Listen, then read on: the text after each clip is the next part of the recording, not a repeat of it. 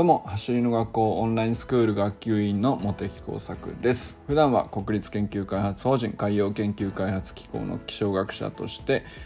研究論文を書いたり本を書いたり学会を運営したりしている45歳のび盛りです。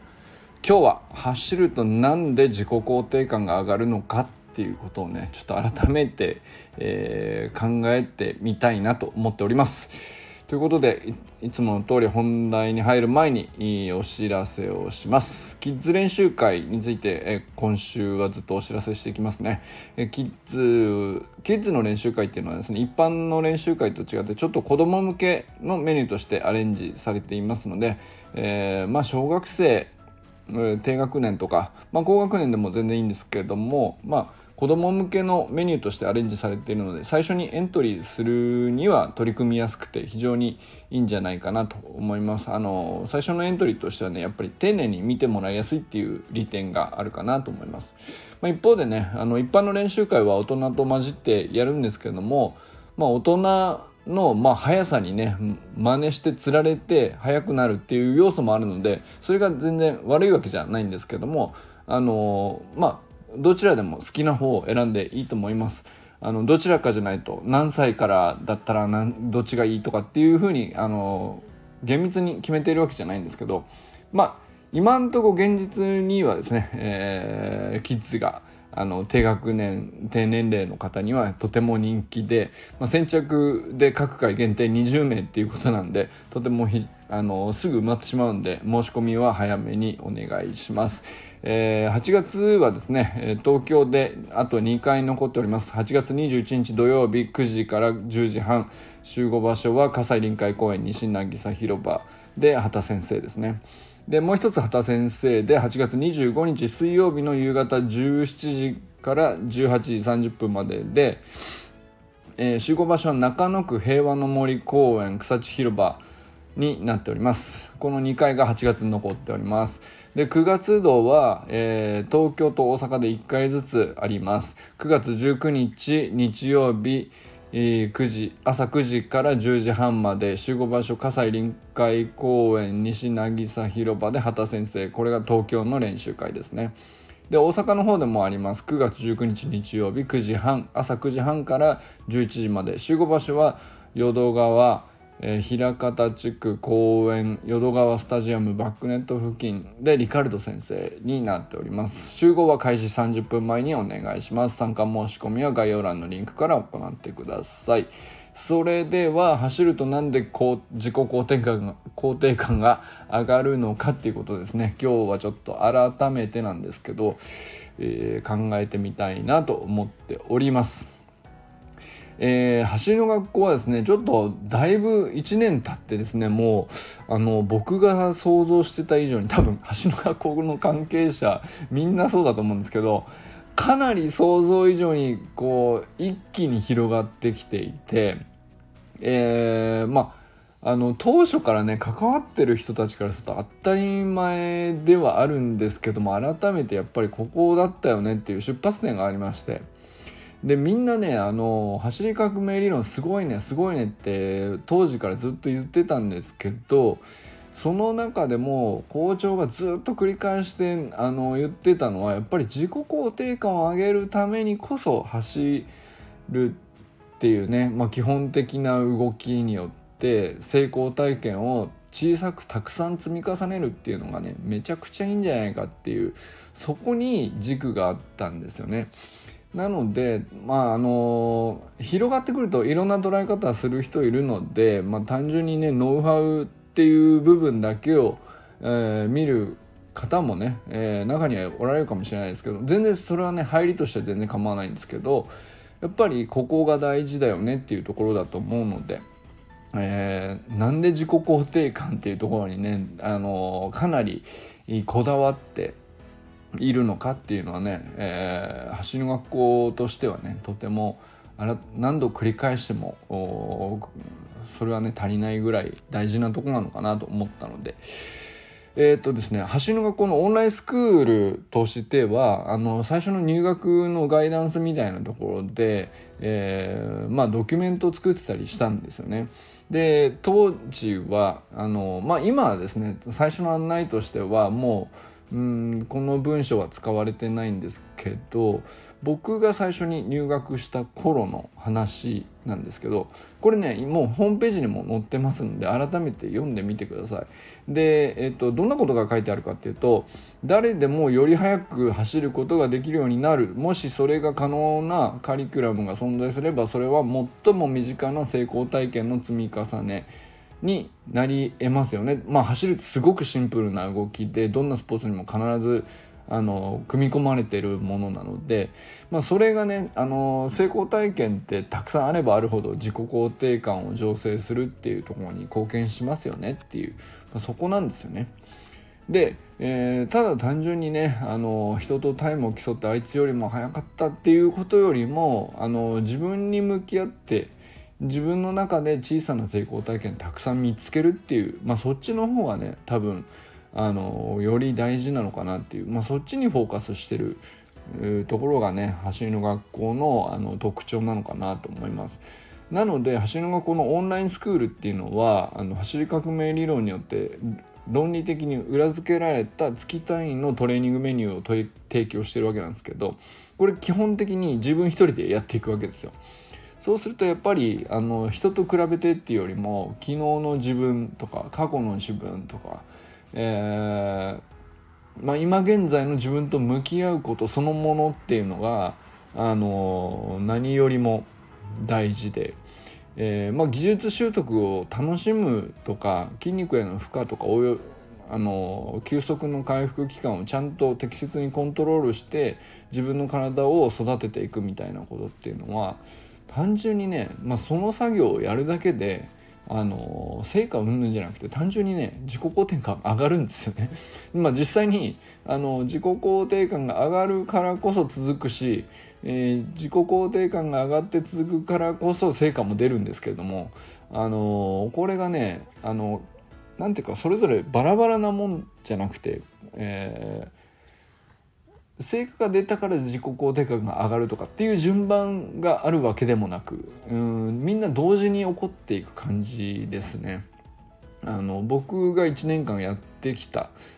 実感としてはやっぱりなんかそんな感じだなというふうに僕は思ってます。で、えー、まあ講師の方とかインストラクターの方とか、えー、まあ何て言うか先輩たちかなあの僕からすると、えー、全然実力が上の人とかたくさんいらっしゃるわけですけど、まあ、みんなねあの早い人も遅い人も基本的にみんな認め合っている仲間っていうのがねこれがまたすごいいいコミュニティで何て言うんですかねこれがまた自己肯定感を上げるんですよね。まあ、そこも大事かなと思ったりします。単純にノウハウではないっていうのはそういうところにもあるかなと。だからこれは練習会に行ってもみんな同じことを感じると思うんですけどあの講師の魅力も当然その中心にありますけどそれ以上にそこに集まってきた練習会のメンバーってみんななんかポジティブであの認め合う感じがねすっごい伝わってくるんですよね。まあ、そのそういうのがこう全部集まって、えー、それぞれね一人一人の自己肯定感をこう何て言うかちょっとずつちょっとずつ育ててるっていうところに寄与してるのかなっていうふうに思ったりしました、まあ、例えばね今日は僕も8月の月間メニューっていうのをねオンラインスクールで出てて、まあ、それに取り組んでみたんですけど、まあ、ずっとね雨続きだったので久々のトレーニングだったりしたんですけどまあバテました。単純にバテたしあのうまくいったこともあるし、うん、ちょっとあの逆に手応えないなみたいなこともあるんですけどそういうのもね手応えがないこともあの決して自己肯定感下げないんですよ。これが不思議なところで何なんですかねあのだいたい小1時間でやるとまあなんていうかな実感としては僕草野球やたまにやったりするんですけど草野球で2時間から3時間ぐらい例えばね一通りノックだとか、えー、バッティング練習とかまあ本当草野球ですよあの本当そんな大したレベルじゃないんですけど、まあ、でも練習してるんですけどそれやるのと大体同じぐらいの 疲れですねバテ方としては23時間野球をね、えー、キャッチボールから始めて、えー、ああれやこれやとやり終わって、えー、ああ疲れたすっきりしたみたいな感じになるのと大体同じ感じで。えー、月間メニューを終えると、まあ、そんな感じになるんですけど「あ疲れた」って帰ってきて。それでねこれが大体なんかどっちも同じような感じで僕にとってはねどちらも自己肯定感を上げるなと思っているんですけど、まあ、野球だとね例えばあのチームスポーツの場合は結構なんていうかチームの状態にも左右されるなと思ったりします。だからすごくねいい雰囲気のチームでやっていればまあミスしたことも全然その、えー、前向きに捉えて伸びしろをどういうふうに向き合うかっていう方向に例えばコーチとか仲間とかがあのたとえ厳しかったとしてもね、えー、そういうふうに捉えさせてくれるような環境が多分あるんだと思うんですよね。そうすると、まあ、ミスも前向きに捉えてどうすればいいのかっていうふうにできるそうすると自己肯定感につながると思うんですけどそういう感じですねチームスポーツの場合は。ですけどまあチームスポーツの場合は本当にあの環境要因が大きいので必ずしも自分でコントロールしきれない部分もあると思うんですよね。まあ、別に、えー、合う合わないとかねあのあると思いますし必ずしもこう、えー、こういうコーチが正解っていうのもないと思うんでそこが難しいところかなと思ったりしますけど。でまあ僕はねたまたま今草野球の所属させてもらってるチームはねとっても雰囲気が良くて、まあ、そこもねすごく自己肯定感を上げているなと感じたりしてるんですけどこれとね一人でやるスプリントトレーニング同じぐらいの感じなんですよ僕にとっては。自己肯定感がどっちも上がるなと思ってて。これなんでなのかなと。まあ相手がいなくて自分一人で向き合うので種類はすごく違うんですけど